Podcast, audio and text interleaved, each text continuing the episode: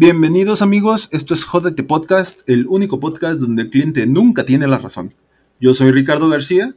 Y yo soy Alan Ochoa. Querido Alan, el día de hoy traemos un tema particularmente entretenido, porque es una frase en la que nos hemos visto involucrados muchas veces en muchos aspectos de nuestra vida. Para cualquier persona de la audiencia, ¿no? En general, creo que todos, todos al ser seres humanos, siempre contamos con un entorno social a nuestro alrededor, ¿no? Llega, dígase entorno académico, entorno laboral, entorno familiar, etc, etc, etc. Y en ese aspecto, ah, todos sabemos que siempre va a haber una persona que por alguna razón te va a superar en cuestiones de experiencia, ¿no? O que vive em, momentos alternativos a la realidad por la que tú estás pasando. Por ejemplo, mm, uno recuerda la, la clase de comparativas con frases como, cuando tú seas padre, lo vas a entender. ¿Qué me puedes contar tú al respecto del tema? Bueno, principalmente con esa, eh, tengo unas cuantas experiencias. Eh, creo que por ahí, bueno, no sé cómo sea tu familia en, pues así que familia lejana o medio cercana, pero por mi lado, eh, sí cuento con bastantes conocidos primos eh, familiares, pues, que la manera en la que educan a sus hijos suele ser un poco muy, muy de la vieja escuela, a veces podría decirse que hasta cavernícola. eh, o pues simplemente... Eh, detente, detente antes de que continúes, te detengo antes de que continúes con esto. Me estás diciendo que tú no estás dispuesto a darle un putazo a tu hijo no, no, no, no, no, Bueno, en teoría no debería de pasar eso. Eh, pero. Pero eh, la cuestión aquí no se trata de, la educación, pues con golpes o así. O sea, ¿qué, digo? Ese tipo de cosas, pues. justifique, su, justifique su respuesta, señor. Ok, bueno. Eh, yo, como probablemente tú, fui educado en un ambiente donde el respeto era algo, algo indispensable. Bueno, probablemente porque no lo reflejas en tu día a día, ¿no? Pero en tu, en tu ámbito familiar, pues no lo sé.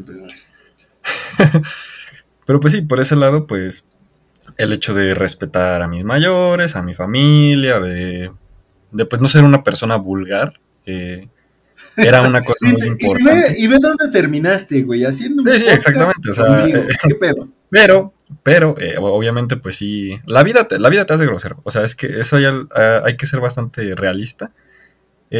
una persona que realmente no, no es vulgar, eh, creo que sí, vive encasillada en una presión extrema de no poder soltar nada. Y el lenguaje violento, hasta donde tengo entendido, te ayuda a descargar ciertas cosas o incluso te da más fuerza, ¿no? O sea... Bien lo eh, dicen, una mentada a tiempo ahorra años de terapia. Es posible, sí. Pero bueno, eh, volviendo a la historia, eh, digamos que he tenido estos encuentros con familiares que probablemente la manera en la que educan a sus hijos, digo, obviamente pues sí, son sus hijos, yo no, no puedo meterme intentando ser la CEP o, no sé, o sea, algo... El DIP, güey. ¿Cómo? El DIP. Ándale. Eh, intentando decir, ¿sabes qué? Pues está mal, o sea, pero eso pasa a, diversos comentarios en los que digo, oye, es que eh, no deberías de fomentar eso, o sea, no deberías de fomentar que, el niño le pega a los demás, que el niño grite o que el niño pues explote por cualquier cosa, o sea, realmente si pasa eso es porque una persona ha alimentado eso por mucho tiempo, ¿no? Principalmente con los padres de nuevas generaciones, no todos, obviamente, conozco algunos que son bastante buenos, eh, pero por ese lado, pues sí he llegado a tener ciertas situaciones en las que un comentario termina en, en un, cuando tú tengas tus hijos, tú sabrás cómo educarlos. O la variante, cuando tú tengas tus hijos, te darás cuenta de por qué soy así. Cosa que a la larga, si te soy muy sincero, para mí es una excusa muy grande para decir la verdad. Me, vale gorro lo que está, me vale gorro el cómo lo estoy educando o simplemente no te importa. Y es como de, ok, aceptaría más un, ¿sabes qué? No te importa. A que me dijeran, a me condicionara a decir, ok, cuando tú tengas tus hijos los vas a educar a tu manera. Por ese lado, pues sí, eh, llega a tener cierta como discrepancia porque digo, ok, cuando yo tenga hijos, si es que en algún momento llego a tener, no los voy a educar así como, como esas personas, porque obviamente eh, hay algo, bueno, hay algo muy mal ahí que probablemente son eh, carencias que se van heredando eh, de los papás, de los abuelos o como tú quieras, que al final pues, siguen haciendo que la educación en casa sea muy pobre en algunas situaciones. Pero pues no sé, o sea, en ese aspecto la frase encaja muy bien con una de mis experiencias. ¿Cuál sería por, por tu parte alguna experiencia con esa frase o igual con la de los padres? Mira, me voy a me voy a colgar del concepto de los padres porque creo que nos da mucha tela de dónde cortar. Eh, yo creo que básicamente, güey, cuando te sueltan esa frase es porque no te pueden soltar una mentada de madre. Es como dices tú, vivimos mucho en esta ideología del respeto hacia las demás personas, güey, que literalmente es una es una chinga tu madre reprimido, ¿no? Ok. Eh, porque, güey, o sea, básicamente traduce, traduce eso del lenguaje formal o semiformal o entre comillas educado en el que te lo están diciendo. Tradúcelo a cómo lo respondería una persona. Voy a decir esto y va a sonar muy de la chingada, güey. Una persona sin educación. Y pues te, vas, te das cuenta, te das cuenta que está muy cerca de una mentada de madre. Eh, sí, pero bueno, sí, tienes razón. Eh, básicamente es un chinga tu madre. Aquí, ¿A ti qué te importa? Sí, sí. ¿No lo crees? o sea, es un jódete. Y mejor, este, mejor dicho imposible, güey. Es un jódete.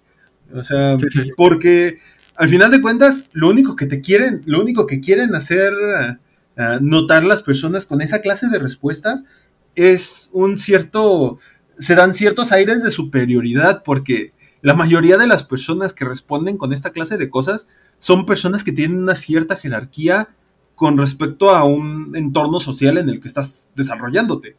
No sé si opinas lo mismo. Sí, sí, bueno, por, por tu lado entiendo que a lo mejor eh, el llegar a ser padre para ellos es como, como escalar en la, en la pirámide social.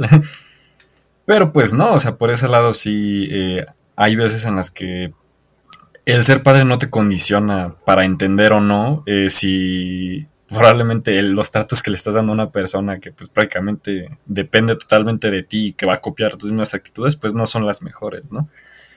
Digo, eso, eso, aplica... ¿Cómo? Eso sí, digo, al final de cuentas, digamos que todo, todo padre siempre va a intentar hacer lo mejor para su hijo, ¿no? Pero creo que raya, raya ya en tono y en un tono hipócrita esa clase de frases en las que dicen cuando X seas Y, o sea, no sé si no sé si entiendas hacia dónde voy. Sí, sí, sí, sí. A lo, que yo me refiero, sí, a lo que yo me refiero es que en general todo se podría solucionar, güey, si educadamente, si quieres, podemos decir un no lo voy a hacer así porque no me parece. Ok. Me pareció una respuesta muchísimo mejor que, decir, cuando tú lo hagas, tú sabrás cómo le haces, ¿no? Pues sí, porque es, es lo que te digo, básicamente es un jódete de manera educada. Sí, sí, sí. Bueno, no tan educada, si te soy sincero, pero sí, bueno, a mi parecer no lo es, pero... Porque te condicionan al hecho de decir que... es como si te dijeran, es que como, como tú no lo has vivido, estás pendejo. Y e, esa es una de las cosas que nunca me ha gustado, que, eh, bueno, no, no recuerdo quién lo dijo, pero decía que una persona inteligente aprende de sus errores, pero un genio aprende de los errores de los demás. No sé si te suena la frase. Sí, sí me suena. Ok, eh, eh, al momento de hacer eso digo, ok, tienes razón, o sea, no tienes por qué tú vivir una experiencia mala para saber que algo está mal, o sea, no es como que porque no sufrí violencia intrafamiliar, no me dé cuenta de que, de que existe o que está mal. O sea, es, ese tipo de cuestiones en las que te condicionan a decir, como tú no sabes manejar, no, no, no, no puedes entender cómo funciona el tráfico. Como tú, no sé, nunca has cocinado, no puedes saber qué le falta a la comida. O sea, ese tipo de cosas que probablemente eh, tengan un poquito más de contexto por el, por el ámbito de que es una, una habilidad adquirida, pero no es un puesto como el de ser padre o el ser, no sé, jefe o el ser un maestro o ese tipo de cosas que te condicionan a decir, yo por ser esto automáticamente ya sé lo que tengo que hacer, ya sé cómo comportarme y ya sé cómo reaccionar a estas situaciones y como tú no lo eres, tú no. Ese tipo de cosas son las que me, me llegan a molestar mucho de esa frase. Del como tú no o cuando tú seas esto ya sabrás, ya verás, ya entenderás, ¿no? Ajá, o sea, es como te digo, es un jodete educado. pero ahora vamos a trasladar esto, güey, a, un entorno laboral, ¿no? Ok. Ah, ¿Qué pasa, por ejemplo, cuando tú, tú trabajas en una empresa? Eh, una empresa del tamaño que tú quieras. Por ejemplo, una microempresa. Una empresa con, ¿qué te gusta? 10 elementos. Ajá. Y tu departamento es el gran partícipe de la, del 40 o 50% de los ingresos de la empresa. Ajá. Ok. ¿Qué pasa? Uno empieza a notar como trabajador con el paso de los días, meses, años, si tu empresa no tiene una política o una misión y visión que tú compartas, o una misión o visión que tú entiendas, uno empieza a notar ciertas carencias en la cultura corporativa, ¿no crees? Sí, totalmente. Y estoy seguro, güey, que, bueno, tú lo sabes de primera mano porque estuviste en ese momento. Uh, que, hay, que hay ciertos lugares o ciertas personas en las cuales consideran a su empresa como su decimoquinto hijo, ¿no? O sea, sigue siendo, sigue siendo igual de importante que, que sus hijos biológicos. Sí, sí. Ahora, vamos a trasladar esta frase hacia ese, hacia ese lado. ¿Qué pasa? ¿Tú qué piensas o qué opinas cuando alguien, por ejemplo un jefe, te, te diría a ti, cuando tengas tu empresa, tú sabrás cómo los manejas? Bueno, por ese lado, pues eh, entendería un poco el contexto del que lo dice. De hecho, muy, muchas gracias por plantearlo así. Tienes razón, a veces creo que más duele el hecho que, te, que estés criticando, o bueno, tal vez ni siquiera es en crítica, pero ellos lo ven así, ¿no?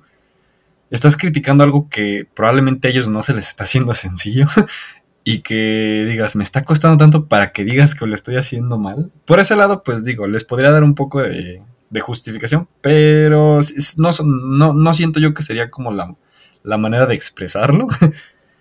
Eh, y por otro lado, Sí, o sea, en el ámbito laboral eso podría quedar como un, eh, francamente, la queja que tú me estás dando o la sugerencia que tú me estás dando, me la estoy pasando por los huevos, literalmente, porque no, no lo veo como una aportación.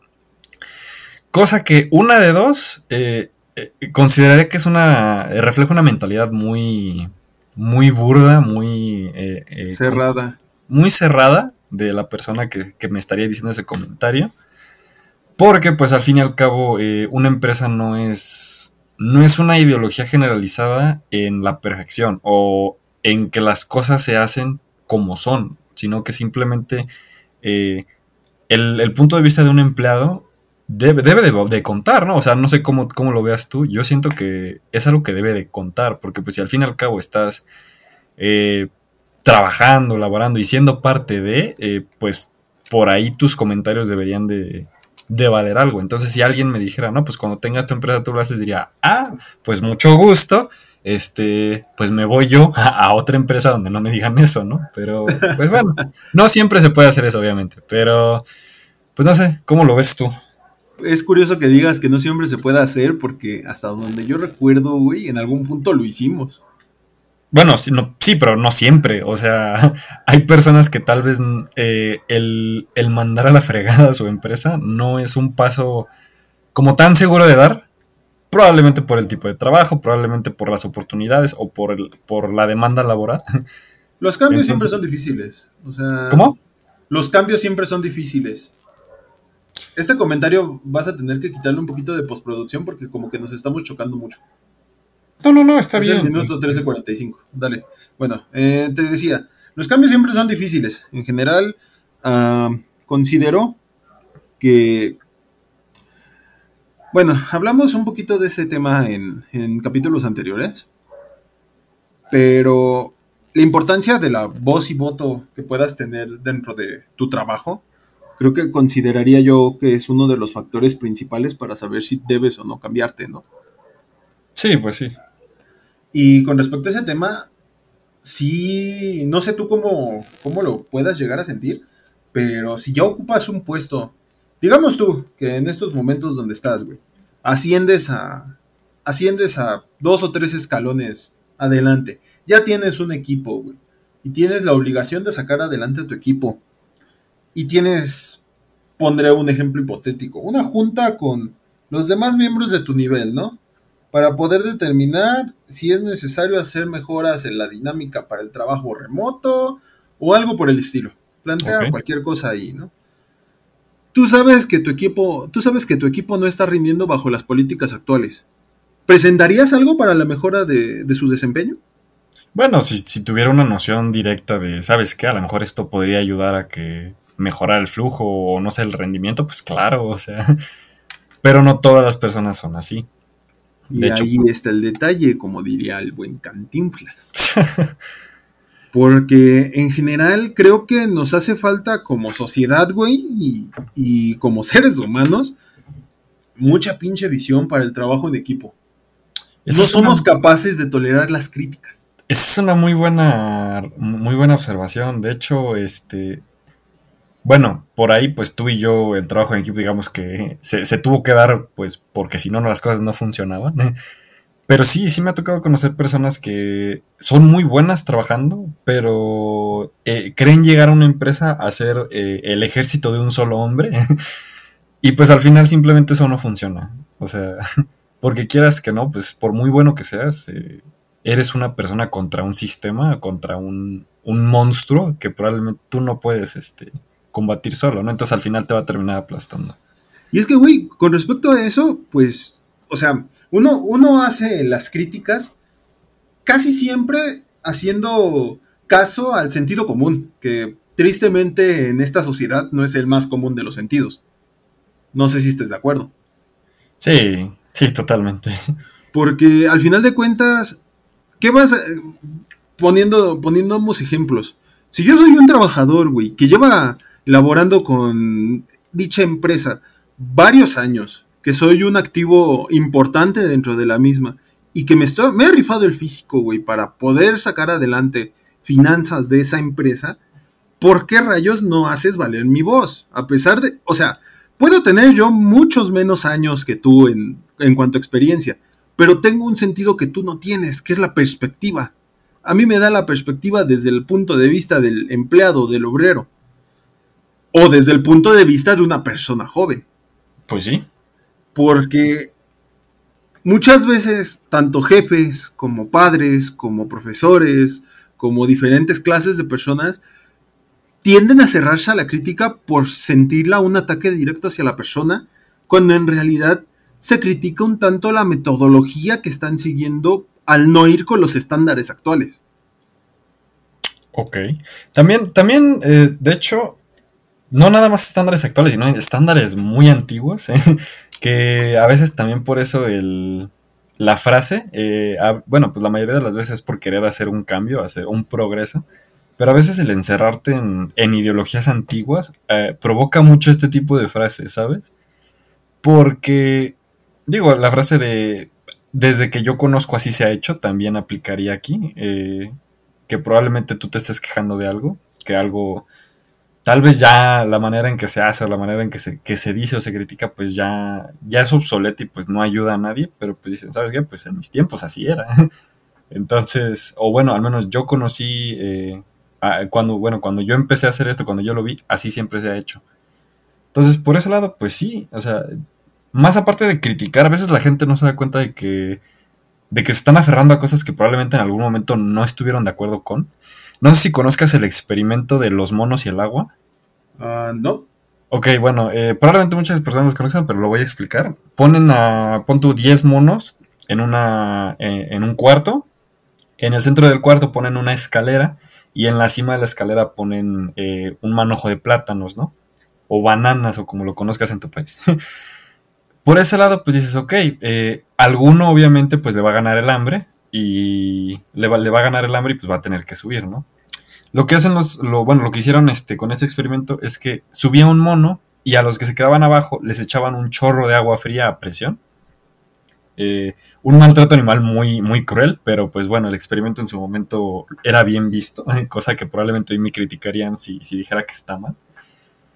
Pero, por ese lado, eh, este reflejo, eh, eh, bueno, este, esta conducta reflejaba eh, desagrado y desconcierto, entonces se convirtió entre los monos regla de no subir. ¿Qué pasa cuando cambian a un mono en la jaula? Eh, el mono nuevo no conoce esta regla, entonces quiere subir a los plátanos y los otros le dan una madriza, porque pues no quieren sentir el, escupitajo de agua fría, porque pues es una, es, una reacción muy mala, ¿no? Entonces lo golpean y, y pues simplemente el vato, eh, bueno, el vato, el mono, no sube. Probablemente el mono nuevo no entienda por qué, pero pues se vuelve regla en el lugar. Entonces van cambiando a los monos y llega un punto en el que ya ninguno de los monos originales están en el cuarto. Pero siguen sin, siguen sin subir por los plátanos y cuando introducen uno nuevo que lo intenta, lo golpean y eh, e, es aplicable a, a, Así siempre se ha hecho. ¿Por qué lo hace así? No sé, así siempre se ha hecho. O sea, por ese lado, pues es una conducta muy, muy natural, pero a la vez este, muy primitiva, si te soy sincero. El riesgo, a la, el riesgo a la evolución, ¿no? El temor a la evolución. Exactamente, o sea, por, bueno, creo que tenía entendido que ah, creo que cuando cambiaron absolutamente todos los monos, los chorros de agua ya ni siquiera eh, funcionaban. Pero pues simplemente se queda como un estándar de que, ¿sabes qué? No subes, pues porque no, o sea, está prohibido. ¿Por qué? Pues la verdad no sé, pero está prohibido. Entonces, ese tipo de conductas, bueno, ese experimento me gusta mucho porque lo he visto reflejado en muchas conductas este, de personas que conozco. Eh, o bueno, hay un ejemplo mucho más bonito, no sé si te suena el de la receta de la abuela y la, pierna de cerdo. Ay, cabrón, ¿y eso cuál es? déjate lo explico, está hermosísima esta. Es una historia donde eh, digamos que hay una abuela que cocina deliciosísimo la pierna de cerdo, ¿no? Entonces la abuela le enseña la, receta a su hija. Y su hija pues la sigue al pie de la letra, ¿no? ¿Qué hace? Agarra la pierna, le corta la punta, bueno, la, pata de cerdo, le corta la punta, le corta un pedazo del hueso de, atrás, la mete al horno y, y, la cocina, ¿no? El tiempo pasa y pasa. Y llega un momento en el que el nieto de la abuela que está aprendiendo a cocinar, sigue esta receta y su hijo, o bueno, hijo hija, le pregunta, oye, ¿por qué le cortas la, la punta? Si yo creo que pues no cambia mucho. Y dice, no, no, no, es que es parte de la receta. De hecho, tu, bueno, mi abuela me la dio, ¿no? Llega un momento en el que el, que el nieto, bueno, el, el, bisnieto, lo que sea, va a casa de la abuela y, le, y por curiosidad le pregunta, oye, ¿por qué le cortas la punta al, a la pata, no? Y la abuela muy, bonita le responde, ah, es que mi horno es muy pequeño. Entonces, como no cabía, yo le corto la punta para que quepa. Y ahí es donde dices, ok, o sea, hay cosas que pasan de generación en generación que tal vez tú no sabes por qué se hacen así, pero, o sea, tienen una, una, una explicación lógica que, que, ya no aplica. Entonces, ese tipo de cuestiones también me, me gusta mucho esa historia por eso, porque te, te da una perspectiva muy, muy grande sobre muchas personas hacen ese tipo de cosas sin saber por qué originalmente se hacían. Entonces, bueno, no sé, eh, ¿qué te parecen esas historias? Están buenas, ¿no? Güey, básicamente acabas de describir a la sociedad mexicana en un par de experimentos o historias. Bueno, sí, un experimento y una historia, pero sí, o sea, eh, esto lo viví cuando me, me, enseñaron apenas a manejar, no hace, bueno, manejar estándar, no hace mucho. Eh, que muy probablemente cuando tú eh, pues te subes a un coche o así, eh, tú lo prendes y pues pisas clutch, eh, a pesar de que pues el, engranaje no esté, bueno, la velocidad no esté puesta. Y estuve investigando un poco, tal vez algunas personas que sepan manejar más que yo, digan... Probablemente el 90% de la audiencia de este programa. Sí, sí, sí, probablemente el 90% de la audiencia me diga, no, sí, o sea, es que eso es, ¿no? Eh, me puse a investigar que para qué pisar el clutch cuando lo, prendes, si está, por ejemplo, en neutro. Y dicen, no, es que ayuda a que prenda mejor el motor. Eso, eso dicen muchos. O bueno, al menos los que estuve preguntando es lo que dicen, ¿no?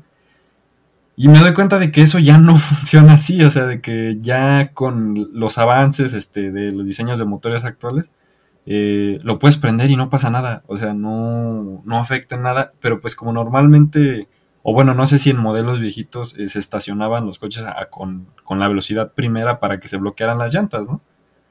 Entonces pisabas el clutch para que no se te apagara al prenderlo. Cosa que mucha gente sigue haciendo, pero no es totalmente necesario. Digo, pues probablemente si te estacionas en una pendiente, tal vez sí. eh, porque pues aparte del freno de mano, pues las bloqueas, pero no es 100% necesario. Entonces son ese tipo de cosas que tú sigues viendo a lo largo de, del día a día, que dices, es que esto ya no es necesario, pero la gente lo sigue haciendo.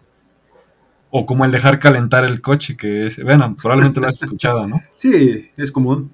No, es que tengo que calentar el, coche. Y digo, ok, e, e, en, en, épocas anteriores, pues sí, porque pues literalmente tenía que fluir el, el aceite por todo el motor, ¿no? Pero hoy en día ves que hay sistemas que te ayudan precisamente para que eso ya no le afecte tanto, o sea... Un día de estos me voy a encontrar a un güey con un Tesla, güey, que me va a decir, tengo que calentar el coche y yo le voy a mentar su madre. eso, estaría muy bueno. Porque sí ah, sabes, ¿no? O sea, mucha gente, mucha gente seguidora de esa clase de, voy a decirlo, güey, va a sonar muy ojete, tomando en cuenta que me dedico a la tecnología, de esa clase de modas, son, son las primeras personas que se van con, el pensamiento de la mayoría sin saber en realidad qué rayos están haciendo. Ok. Bueno, pero ya, ya, tiré, ya tiré un poquito de hate hacia la gente que ama Tesla, ¿no? Puto Elon Musk. Bueno, pues, ¿qué te digo? O sea, eh, que de hecho, eh, eh, por ahí escuché que tal vez los coches eléctricos ya no, no, no, puede que no sean el estándar, porque el, reciclar las, las, baterías de los autos creo que contamina más. es que eso era desde el principio. Todo mundo lo dijo. Y nadie le creyó al mundo. Y creo que ahorita este, la dinámica que creo que contaminaría menos son los autos de. No, no recuerdo si es hidrógeno o. Es algún gas, vato. O sea, es, algún gas, pero, pero contamina muchísimo menos que la gasolina y definitivamente menos que las baterías. Los autos eléctricos. Sí, güey. Porque ahí, ahí básicamente fue eh, Elon Musk diciéndole al mundo. Cuando tengas tu empresa multimillonaria, hacer los carros que quieras. Exactamente, de hecho, pues sí, fue, fue una frase muy, muy aplicable a esa situación. Son, son la clase de, de cosas que puede darse el lujo la gente rica, ¿no crees? Pues no sé, cuando sea rico, pues te diré. Este, pero sí, de hecho, esta también es una buena. Eh, hay, hay, bueno, hay situaciones, eh, al menos a mí no me han tocado mucho, pero he escuchado a gente que sí, en la que tal vez tú no estás en un trabajo muy, digamos que muy, muy bien remunerado y te encuentras con estas personas, ¿no? Y a tu punto de vista están malgastando el dinero, cosa que, que pues en algunos, en algunos puntos podría ser sí, pero pues, pues para algunas personas no. Entonces, pues sí, la frase se aplica en cuando tú ganes tanto, me vas a decir si es mal gastar el dinero, ¿no? Exacto, como yo criticándote por andar comprando tus chingaderas, güey. ¿Cómo? Como yo criticándote por andar comprando tus chingaderas, por ejemplo, una guitarra. Una guitarra que tú también quieres. Pero sí, sí, o sea, este, ese tipo de cuestiones también, eh, te digo, depende mucho del contexto de la persona. Eh, pueden aplicar o no. Y pues bueno, obviamente pues es, tu dinero, si quieres hacer con él eh, el desperdicio completo de, tu quincena así en, cosas pues, que no necesitas, pues, pues, ahora sí que estás en tu derecho, ¿no? bueno, obviamente pues dependiendo de, de, qué tanta responsabilidad esta persona tenga, pero pues eso es un tema que podríamos tocar otro día. Eh, no sé si. Me gustó una frase que dijiste hace rato. Que no sé si quieras pasarte a, ese tema porque me parece interesante. Dijiste que los padres le quieren dar todo a sus hijos, ¿no? Ay, bonita generación Z y mi pinche generación de cristal, güey. Ok, ok, bueno. E, e, esa frase de, le quiero dar a mis hijos lo que yo no tuve fue. Fue, una que igual me generó bastante conflicto porque eh, dentro, de ese, dentro de ese contexto de, todo, todo lo que no tuve, todo lo que yo, a mí no me dieron, eh, estás también contemplando los valores, el respeto y todo eso, porque casos, eh, innumerables casos me han tocado ver de personas muy educadas, personas muy buena gente, muy, muy respetables, que pues probablemente no vivieron una vida así de lujos o así, pues les tocó ganarse el lugar donde están, que sus hijos no valoran. O sea, que para nada, porque el hecho de querer darle todo a un hijo es quitarle todas las herramientas. No sé si me sigas el paso. Más o menos te entiendo, güey. No estoy seguro si quitarle las herramientas, pero siempre he creído que si alguien se tiene que dar un putazo contra la pared, que se lo dé, porque es la única manera en la que va a aprender. Ok, eso, es bueno. Y de hecho, sí, o sea, por ese lado, eh, hay algo muy, muy interesante en el, en, el, en, el, en el ser padres, porque pues la evolución de ser padre ha cambiado muy, mucho y muy poco a la vez. No sé si, si, más o menos me sigas el contexto. Cuando, cuando tú estabas pequeño, eh, no sé, por ejemplo, el hecho de, ver televisión hasta tardas horas de la noche, escuchar música muy fuerte o, o X o Y, eran cuestiones muy reprimidas y tú no entendías por qué. O sea, tú, bueno, en ese momento era como de, pero es que, ¿qué tiene de malo, no? O sea, sí me voy a dormir en la noche, pero sí me despierto. O sí estoy escuchando música muy alto, pero pues podría subirle más. O sea, ese tipo de cuestiones. Te das cuenta después que dices, ok, eh, no te dejaban ver tanto por la creencia de que te ibas a quedar ciego o porque simplemente decían, ok, no descansas igual. Eh, o pues bueno, ese tipo de cuestiones que, marcan un poquito más de responsabilidad por parte de los papás, como de no, no te puedes aventar a la, alberca así de, boca, porque pues te vas a romper la madre. Pero pues en ese momento tú no la entendías, ¿no? Hay veces que ese tipo de cuestiones avanzan un poco más en, el ámbito de, del ser papá, que ahora se convierten en no, no puedes grabar TikToks o o no sé, no puedes tener el celular todo el día, no puedes este gastar tanto dinero en Fortnite, que de hecho e, es, algo que también he, visto. Son unas limitantes que cambian bastante, pero a la vez no han cambiado mucho en cuanto a la perspectiva que tienes de ser papá. No sé cómo. Bueno, no ninguno de nosotros es papá, tampoco es como que digamos, hoy sí, eh, yo sé muy bien cómo es educar niño. No, la verdad no. No, güey, pero no somos papás, pero tenemos a un chingo de conocidos de nuestra generación que ya lo son. Sí, sí, de hecho. Eh, lo que es aterrador, güey, porque qué pedo. No, fíjate que no. Mira, te soy sincero, e-, es, algo, es, una contradicción muy grande, porque mucha gente hoy en día se espanta que una niña de 15 años se embarace. Eso es aterrador. Pero, recuerdo, eh, pero recuerdo las épocas que me cuentan mis, mis, mis, bueno, mis, mis tíos y en algún momento mis abuelos, o sea que era el estándar, o sea, que si después de los 20 todavía no tenías hijos o no te casabas, ya eras una quedada, o que si eras un vato así, pues ya eras un, un, este, un tío raro, ¿no? el solitario. Solterito maduro, joto seguro, decía el dicho. También, o sea, ese, tipo de, ese tipo de cosas las decían, y entonces dices, ok, la gente de hoy en día se espanta por eso, que digo, no, no, tampoco diría que pues es como la, la mejor etapa para tener hijos, pero dices, ok, este, se espantan de cosas que antes eran muy normales. Y digo, está bien que, te espante, porque pues habla de unas, pues no son unas cuestiones de, mala educación eh, sexual en, en, el país. Y pues bueno, eso pasa en todo el mundo, ¿no? De evolución. También, pero es más educación que otra cosa. El chiste es que ese tipo de cosas eh, el por qué te espantes de cosas así va cambiando bastante, pero el, hecho de que te espantes de las cosas, pues ahora sí que, hoy en día, pues siguen pasando. Es muy de papá, o bueno, también es muy de, generación anterior. Porque pues así como, no sé, probablemente mis bisabuelos se, horrorizaron por... ¿Cómo se llama este baile? Eh, el, baile prohibido, no me acuerdo cómo se llama. pero es un baile donde bailas muy pegado, ¿no? ¿Eh? Lambada o algo así. Ándale, esa cosa. Eh, hoy en día, pues no sé, un vato como tú y yo lo vemos y va, pues es, baile de viejitos, o sea, no nos escandaliza nada porque pues dices, ah, pues, pues es un baile, o sea, está muy X. Y probablemente en unos años, le, los, los, no sé, mis hijos o, mis nietos van a decir, ¿cómo es posible que te, no sé qué, bueno, un chiste que decía eh, Franco Escamilla, que no es posible que te saques la, riata y le empieces a hacer como helicóptero, ¿no? en mis tiempos, en mis tiempos le, sobabas el trasero con tu, con tu, con tu parte fronteriza a una dama y lo hacías con respeto. es como, y, digo, es un punto muy interesante porque hasta cierto, hasta cierto momento dices, es que sí vamos para allá.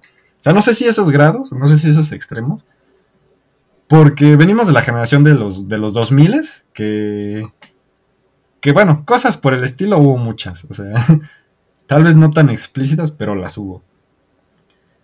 Entonces, bueno, no, no sé, entiendo, no sé qué. Entiendo lo que te refieres, güey, pero te me fuiste por otro lado totalmente diferente al que estaba planteando. Me refería yo, güey, a que con respecto al tema de, de compañeros de generación nuestra que ya tienen crías, por, decirles, de manera, por decirles de manera educada, Ok. Güey, yo me refería a que conocemos a conocemos cómo piensa la gente de nuestro de nuestra edad, de nuestra generación. Muchos que fueron compañeros nuestros, güey, los conocimos en buenos o malos momentos de su vida y tenemos una idea de cómo piensan. A lo que yo me refiero es que es hasta cierto punto inquietante saber que en general las futuras generaciones van a ser criadas por una bola de pendejos. Wow, eso sí. Eso sí te, te doy un super punto porque. Bueno, de- de- define. define pendejos. Porque hasta donde tengo entendido, creo que somos la generación con más información a la mano. Pero no importa qué tanta información tienes a la mano, eh, eh, uno sigue siendo pendejo. O sea, y es, es una realidad. Todos somos pendejos. Lo hemos Es dicho una en capítulos anteriores.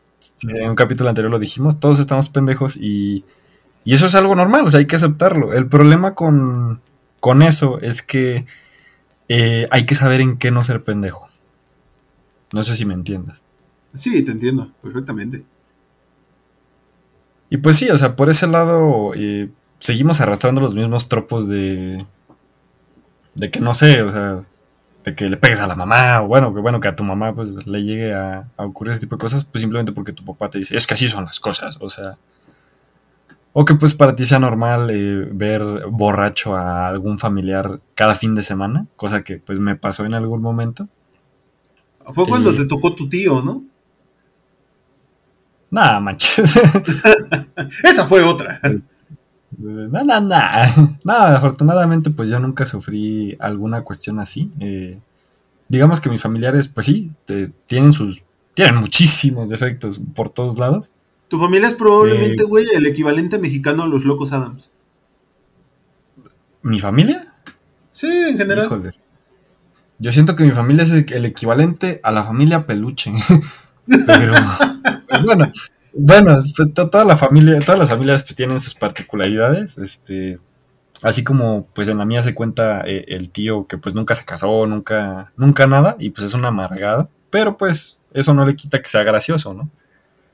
Eh, el tío con dinero, porque pues, todos tenemos un tío con dinero, que, que lo hablamos con él eh, muy, muy poco, y cuando es así es como, ah, sí, este, ya me voy. Eh. Y pues en algún momento, pues sí, el tío con problemas de la bebida, que, que pues bueno, por mi lado hay varios. Entonces, no sé, por ese lado, pues sí, yo aprendí bastante de, de estas cuestiones. Eh, una de las cuestiones por las cuales nunca me animé a, a fumar o así, es porque pues por ahí sí tengo algún familiar que, que, pues a lo mejor no le va muy bien eh, con, con, eso de la adicción a la, a, a la nicotina. Eh, y pues con el de tomar también, o sea, cuando, cuando ya se te hace costumbre ver a una persona que literalmente no se puede levantar de lo borracha que está y que toda, toda tu familia le dice es que no vales para nada, es que cómo no te da vergüenza. Por decirlo de manera educada. Sí, sí, sí, o sea, eh, por ese lado te das cuenta de que esas cuestiones deberían de transcurrir en ti y decir, ok, o sea, es que eso no está bien. No, no, o bueno, a lo mejor pues eh, estaría bien decir que, que, pues es tu cuerpo y es tu vida y pues, debería de valerte gorro lo demás. Pero ahí es hasta cuándo, hasta cuánta, bueno, hasta dónde valoras tú tu, tu existencia o tu, tu, salud para decir, es que eso no, eso la neta no, y lo aprendes con alguien más. Entonces ahí la frase de, hasta que seas un adicto al alcohol vas a entender por qué lo hago, eh, no aplicaría. Porque dices, ok, es que no necesito. O sea, porque sé yo que estás bueno, pendejo. Sí, sí, sí. O sea, sé, sé que sí. Sé, sé, que tienes tu motivo para hacerlo, pero, pero al menos para mí no, no vale la pena. Es una mierda de motivo. Sí, sí, sí. O sea, digo, pues. Ay, güey, es que no te amarres, dilo como es. Sí, sí, sí. Pues es una mierda de motivo. O sea, eh, por ese lado, pues no, no le vería ninguna, ninguna ventaja al hecho de tomar una de esas cosas como referencia. Pero son, los que no, son las cosas que no dicen. O sea, no, nunca has escuchado a alguien decir, no, pues cuando tú eh, seas adicto a esto, ya me dirás, ¿no? O, o bueno, no sé, no sé si a ti te lo hayan dicho, al menos yo no. lo me entiendes. Suele ser más. ¿Cómo? El tú no me entiendes. Ah, ese sí lo he escuchado mucho. Pero... Es un pinche clásico. Sí, sí. Pero bueno, el, el tú no me entiendes eh, aplica para muchísimas más cosas. Eh, no sé, no, no sé, ¿en qué, ¿en qué contexto usarías el tú no me entiendes? O al menos, ¿en qué contexto lo has escuchado? Yo no lo he usado, güey, porque suelo ser bastante precavido con las pendejadas que hago, güey, porque hasta para las pendejadas hay que ser precavido. Bastante. Ah, el tú no me entiendes. ¡Ay! Los regresos con parejas tóxicas, mamá. Oh, ok. Ah, Vámonos, ese es- vámonos ese por es- eso, vámonos por eso. Ese es un pinche clásico, güey. Ese es un pinche clásico. Uno se la pasa. Para, para dar un poquito de contexto, güey. Que sepan que parece ser que yo tengo un pinche letrero escrito de mejor amigo, güey. Para cualquier persona que yo conozca. En, mucho, en muchos eh, contextos, ¿no? Ah, uno se la pasa, uno se la pasa escuchando, güey. eh, oyendo de cómo lo trata mal, de cómo se tratan mal entre ellos, oyendo de toda su pinche bola de problemas que se podrían arreglar con una conversación como si fuéramos personas decentes. Y prefieren eh, irle a contar todos sus problemas a un tercero para que les dé un consejo por perspectiva, que al rato se van a pasar por el pinche arco del triunfo.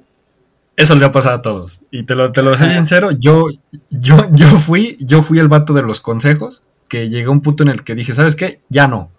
O sea, porque he dado muy buenos consejos que probablemente deberían de estar en un libro, a pesar de que pues tal vez en el momento yo no los apliqué. Pero cuando ves que una persona pues simplemente no, no le interesa, es como de, "Eh, ya no vale la pena decírtelo, o sea, porque salen muy buenos consejos de mi boca para que, para que los mandes a la, a la mierda y, y hagas lo que se te pega la gana, que al final termina pasando en el 96% de los casos. Es cagado que lo digas, güey. Dato tomando en cuenta que tus relaciones. Es cagado que lo digas tomando en cuenta que tus relaciones han sido de volver con ex tóxicos. No, de hecho, de hecho no. Eh, eh, prácticamente mis relaciones han sido de andar con personas tóxicas, malas, y no darme cuenta hasta que ya estoy en, en ese hoyo de, de incertidumbre y, de- y desgracia. Hasta que te das Eh. cuenta que eres el vato que empieza a contarle a otro vato tus desgracias en el amor. Y tú eres ese otro vato. Y yo soy ese otro vato. Sí, no, es lo que te digo, bueno, güey. Es un pinche círculo vicioso de pendejada. Sí, es que bueno, no, no, no puedes esperar no cometer errores en una relación, o sea, o no pasar por una relación tóxica, que digo, ojalá no debería, no, no debería de pasar eso, ojalá llegue un momento en el que creemos una red social en la que te, te califiquen en una relación, estaría, estaría chingoncísimo, vato. que te- termines una relación y te digan, ¿sabes qué? No me gustó esto, no me gustó lo otro, y que la gente sea honesta, ¿no? Pero bueno, eso ya es más difícil. Y que pues no sé, si estás buscando una relación con una persona y dices, voy a checar su perfil de, no sé, ex relationship, ¿no? Y que digan, ah, no manches, pues, pues, tuvo muy malas actitudes, ¿no? Pero pues igual, igual dices, va, vamos a, vamos a chutárnosla, a ver qué tal sale. Y ya sabes. a qué Conmigo va a cambiar, güey. Ándale. no, esa frase también la he escuchado mucho. Yo lo voy a hacer cambiar. Pero. eh. Pero bueno, seguimos con el tú no me entiendes. E- Es que, güey, el tú no me entiendes tiene un pinche poder ah, cabrón para justificar la idiotez de una decisión. Ok, ¿te sigo? Me sigues, ok. En general, ah, es, es, es como decir, güey, ay, sí, tienes la razón en todo lo que me estás diciendo, pero es que tú no me entiendes porque no eres yo. Palabras más, palabras menos. Ok. A lo que voy es, güey, vienes a mí por un consejo referente a cualquier tema, ¿no? Ya no encerrándonos solos en, temas amorosos. Vienes a mí por un consejo, güey. Yo te doy lo mejor que puedo con el sentido común y con el poder que me da la neutralidad de mi posición en estos momentos o en esta situación. Y tú me sales con esta pinche pendejada de que terminas pasándote por los huevos mi consejo. Güey, pues ve chinga tu madre, ¿no? Eh, pues sí. Danos un ejemplo. ¿Qué, qué, qué clase de consejos aplicaste con el. con esa. esa, esa, esa, ¿Qué clase de veces, qué clase de veces me tocó? ¿Cuántas veces me ha tocado escuchar el tú no me entiendes, puta, Me ha tocado con gente deprimida, la gente deprimida. Ah, la gente deprimida, aclaro, no la gente deprimida em, médicamente o, ah, o sea, con, no, con, una depresión, no con una depresión clínica que es una, situación muy seria, sino simplemente Esa era la Sí, clínica. Eh, no con una persona diagnosticada con depresión clínica, sino con pinche gente que anda sensible. Ah, en, ese, en esos temas, güey, me ha tocado escucharla en un chingo de ocasiones. Una vez me acuerdo de, un vato que, no mames, ese vato, güey, es el peor celoso que yo, que yo conozco. Pero así, Ay, de agarrarse a putazos, güey, con vato que voltea a ver a la chava. Así, güey, a ese pinche grado. E, ese por un lado. Otro vato que justificaba, que, que se la pasaba justificando que se la pasaba justificando las intromisiones en la vida privada de la chica en cuestión, una buena amiga mía, eh, justificando que ella lo había lastimado primero. Güey, esa clase de personas son, las, son la clase de personas por las que yo aprobaría el asesinato. La neta. Los comentarios de Ricardo son totalmente suyos y no involucran el, comentario directo de, de Joder, podcast. Güey, es que no mames. Esa clase de cosas no merecen ni reproducirse. Ah, es que, pues, ¿qué quieres que te diga? O sea, me ha tocado conocer de todo tipo. Hay sujetos que probablemente ya no, ya no son, ya no son pareja, ya, hasta puede que lleven un año que ya no son pareja y que el vato sigue insistiendo y todo eso, y cualquier pretendiente que esta chica en cuestión, digo, también pasa al revés, ¿no? También pasa con mujeres, pero la versión más violenta pasa con hombres, de que neta me tocó vatos que decían, no te la acerques a mi exnovia y no sé qué, ella es mía. Y en mi mente era como de, ¿qué? O sea, Urna es tu exnovia. O sea, ya no, ya nada. O sea, dijera, si anduviera contigo, todavía entendería que me reclamara. Aunque no tendría que reclamarme a mí, ¿no? Pues dices, ok, si tu, novia anda pues coqueta con alguien, a quien tendrías que reclamarles a ella, no a mí. Pero bueno, que también me pasó. Este, pero sí, o sea, ese tipo de cuestiones en las que es mi exnovia, hace mucho que no andamos, hace mucho que, nada que ver, y todavía me creo con el derecho de, reclamarle si está saliendo con alguien o si está pretendiendo a otra persona. Es, el grado, es el, tipo de persona por la que ponen instrucciones en el shampoo. O sea, así te lo digo. Simplemente es como de, es que la cuestión que te está reclamando no tiene ningún sentido. es como si no sé, es como si. ¿Cómo puedo decirlo? Imagínate tú. Eh, de hecho, se me ocurrió una explicación muy estúpida. Bueno, no, no estúpida, muy grotesca, entonces no la voy a decir. Dila, güey, dila, como pinche sé, sin pelos en la imagínate, que, imagínate que, te comes un platillo muy delicioso, te encanta y lo que tú quieras, y de repente lo cagas, y, y se va. Y de repente, por X o Y razón, te enteras que que, digamos algo, ¿no? Una rata de alcantarilla se lo está comiendo. ¿Tú te enojarías? O sea, sería como de... Es que eso me perteneció en algún momento y debería de seguir siendo mío. ¿Tú te enojarías por eso? No es grotesco, pero es un tanto jete, güey. Es que es la verdad, o sea... Bueno, obviamente, pues sí, no, no, no estoy diciendo, ah, mi expareja tiene que ser una mierda. Ok, comparémoslos con otra cosa. Eh, si tú llegaras a tener un coche o, bueno, XY posición que, que, tú admiras mucho, imagínate, vamos a poner un contexto. Tú tienes una guitarra que está hermosa, suena increíble, pero pues en algún momento dices, ¿sabes qué? Quiero una nueva, pero pues no sé, tengo que vender esta para, para comprarme una nueva, ¿no? Entonces, desgraciadamente te despides de tu guitarra y te compras una muchísimo mejor y, dices, ah, qué genial. En algún momento, imagínate, vas a un bar y ves a un sujeto con esa guitarra y, la reconoces porque la conociste en algún momento y dices, vato, es mi guitarra. ¿Tú cómo te sentirías? Verga, creo que es el peor ejemplo que pudiste haber agarrado, güey. ¿Por uno qué? Porque, uno, porque gano el suficiente dinero para comprarme la guitarra que yo quiera, sin tener que vender las guitarras anteriores. Y dos, pongamos En contexto, pongamos en contexto, imagínate que no. A ver, mm, imaginando que no tengo dinero para comprarme una guitarra, y que tengo que vender la guitarra que tengo para... Híjole, güey, es que no sé, en ese tema soy muy, muy apegado a mis cosas, sobre todo porque eh, las guitarras que he tenido, la mayoría se han, se han acabado por desgaste o por fallas técnicas o por rotura. Solo una guitarra le he vendido. Y esa fue una guitarra de la cual contaré la historia en futuros episodios. No pienso andar quemando mi material. Ok.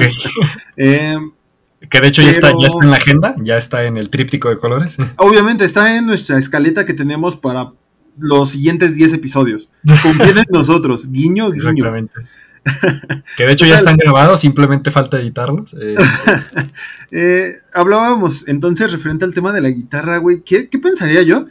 Mira, siendo yo, confiaría en la persona que, en la persona que la está poseyendo en ese momento, porque si yo se la vendí fue por algo. Ahora, ¿qué pasaría si yo la tuviera que vender a un random en internet? Por un momento voy a mentar la madre, güey. Quizá le miente la madre y me salga del lugar de donde lo esté viendo. Pero no me metería con él directamente, güey. Eso ya es algo un poquito bajo. Digo, en ese momento es tu propiedad, ¿no? Tú puedes hacer lo que quieras. Si chingas a tu madre, porque estás desperdiciando el potencial. ¿Quién sabe? ¿Qué tal si el vato toca mejor que tú? Eso sería imposible. O sea, ah, en el, uh.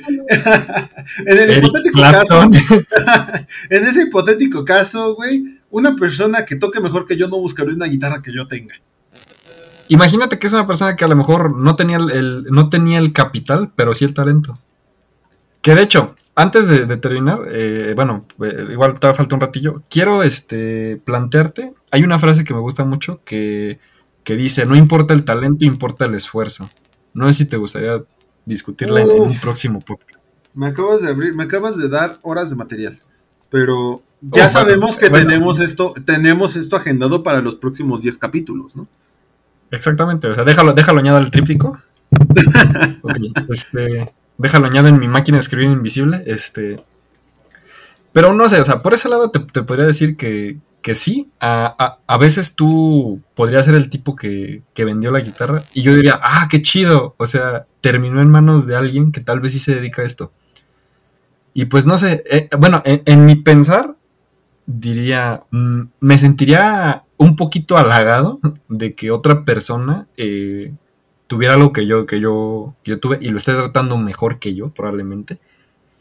Eh, obviamente esto no es tratando de materializar a ninguna persona, esto, esto va para los dos géneros, pero... Básicamente me estás diciendo que, que, una guitarra es como una mujer, güey, y que la mujer no vale para nada. ¿Es lo que estás diciendo, güey? En primer lugar, no. Era el, era el ejemplo que quería, quería poner porque lo, de la mierda, la verdad, no, no me gustó cómo se oyó. Y tampoco te digo que si es de... Misógino de mierda. Ah, que canción. Ni siquiera está referido directamente a las mujeres, o sea, también para los hombres aplica. Y es que si en algún momento tú, pues estás con alguien, lo peor que puede hacer cuando ya no estás con esa persona es sentir que tienes propiedad sobre una... En primer lugar porque nadie es dueño de nadie. No importa que estés casado o que ya tengas hijos, nadie es propiedad de nadie. Entonces hay que dejarlo bien claro. Esa es una. Y la otra es que te ves, te ves muy, muy de la mierda. Intentando. O sea, no, no entiendo. No sé si has visto estos personajes en las películas o en caricaturas o en todo, que son este personaje que cae mal, que es el antagonista y que dices, vato, neta, no, o sea, tu actitud no está chida. Si, si crecemos en una cultura pop como la que crecemos hoy en día, ¿cómo la gente no se da cuenta de que ellos son ese personaje en la vida real? ¿No te ha pasado? Imagínate la típica chava eh, de película, que es como de, como de, ah, voy por mi Starbucks, ya, es que ustedes son pobres, qué horror, qué asco. Y al final de la película, te, bueno, muy probablemente al final de la película o a mediados, le den su merecido y es donde tú dices, jaja, se lo merece. Pero ese tipo, de, ese tipo de personajes existen en la vida real y no entiendo cómo la gente no se da cuenta de que son ese personaje. Ok. Eso está, está, está debatible, ¿eh? Está muy, muy debatible. Ok, bueno. Debatible por el, buen, por el buen sentido. Sí, sí, sí, sí. Este. Pero no sé, por ese lado hay una, hay una cosa que no entiendo. Tú, cuando tú ves a un vato celoso, eh, probablemente que no tenga absolutamente nada que ver contigo, hay, hay, gente que lo justifica y dice, es que sí.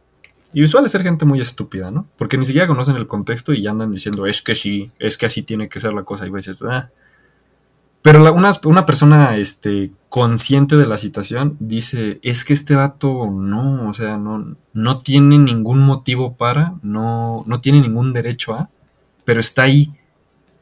Y cuando tú los ves en la calle o incluso en, tu círculo de personas, probablemente te ha tocado mucho ver este tipo de, conocidos, amigos que llega su expareja celosa y les hace un pancho o les hace, les hace el show completo.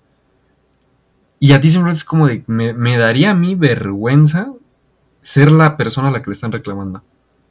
Y es como de, ok, este, y pues ser la persona que reclama, al menos en mi, en mi aspecto, no llegaría a ese grado porque pues ya no tendrías por qué. Entonces, pues bueno, no sé.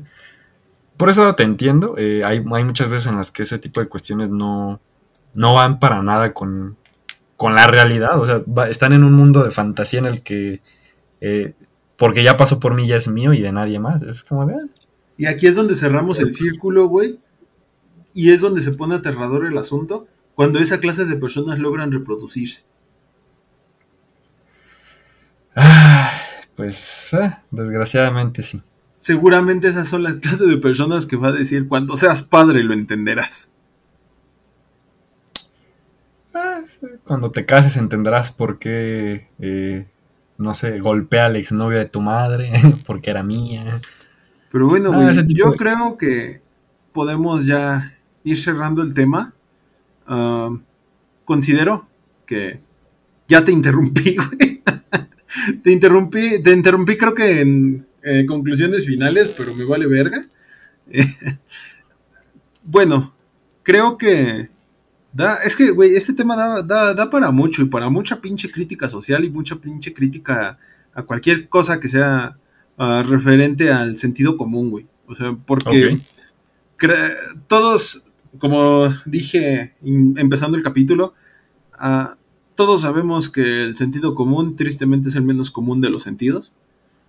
Todos estamos propensos, todos estamos propensos a cometer una pendejada y todos estamos propensos a cometer errores que podrían perjudicar a otras personas. Pero creo que la apertura a la crítica debe de ser la clave esencial para poder seguir progresando dentro de una sociedad que de por sí ya está hecha mierda. No sé qué opinas. Ok. Me estás diciendo que el cagarla ah, y entender por qué la cagaste te termina siendo una mejor persona. El aceptar la crítica te hace una mejor persona. Eh, pues sí, más que nada. Eh, bueno, dejar que, las críticas no te afecten para mal te hace una persona muchísimo más inteligente. No, sé diría que más inteligente, pero sí más preparada. Ok, vale. Pues bueno, Ricardo, pues mis conclusiones para este tema pues son simplemente eh, no, no, tienes que vivir algo para saber cómo funciona. Eh, muchas veces con ejemplos entiendes cómo funciona eh, el mundo. Entonces, por ese lado, pues sí, no te cierres a nada. Y si alguien te, te, cuestiona, o bueno, ni siquiera como crítica, o sea, simplemente te cuestiona por qué haces algo o por qué lo haces de la manera que lo haces, dile, pues bueno, así lo hago yo. O sea, tal vez no sea la mejor manera, pero pues al menos así lo hago yo digo, pues bueno. Eso a decirle, pues cuando tú tengas tus cosas, o cuando tú seas X o Y, pues, preferiblemente eso, ¿no? O, bueno, yéndonos por la manera más elegante que Ricardo recomendó, simplemente decir, jódete, y se acabó, o sea. Una buena mentada, amigos, ahorra años de terapia. bueno, por ese lado, pues sí. Sale pues, Ricardo. Pues espero Espero te haya gustado el, tema de hoy. Eh, vamos a ver qué, se nos viene la próxima semana. Ya pensaremos en ese tema. Vamos a, vamos a, la, escaleta. Sí, vamos a la ruleta para ver en qué tema cae de los, de los como 15 que ya tenemos preparados y a ver cuál cae. Esta semana fue una semana de mierda, amigos, así que espero que no, no se haya visto esto reflejado en las actitudes de este podcast. Eh, tú siempre, la verdad. Eh. Pero bueno. Eh, esto fue Jodete Podcast, amigos. Esperamos que lo hayan disfrutado. Ah, próximamente estaremos debutando. Próximamente estaremos debutando redes sociales. Nos vemos la próxima semana. Yo soy Ricardo García. Y yo soy Alan Ochoa. Y nos, vemos. la siguiente. Jódanse. Bye.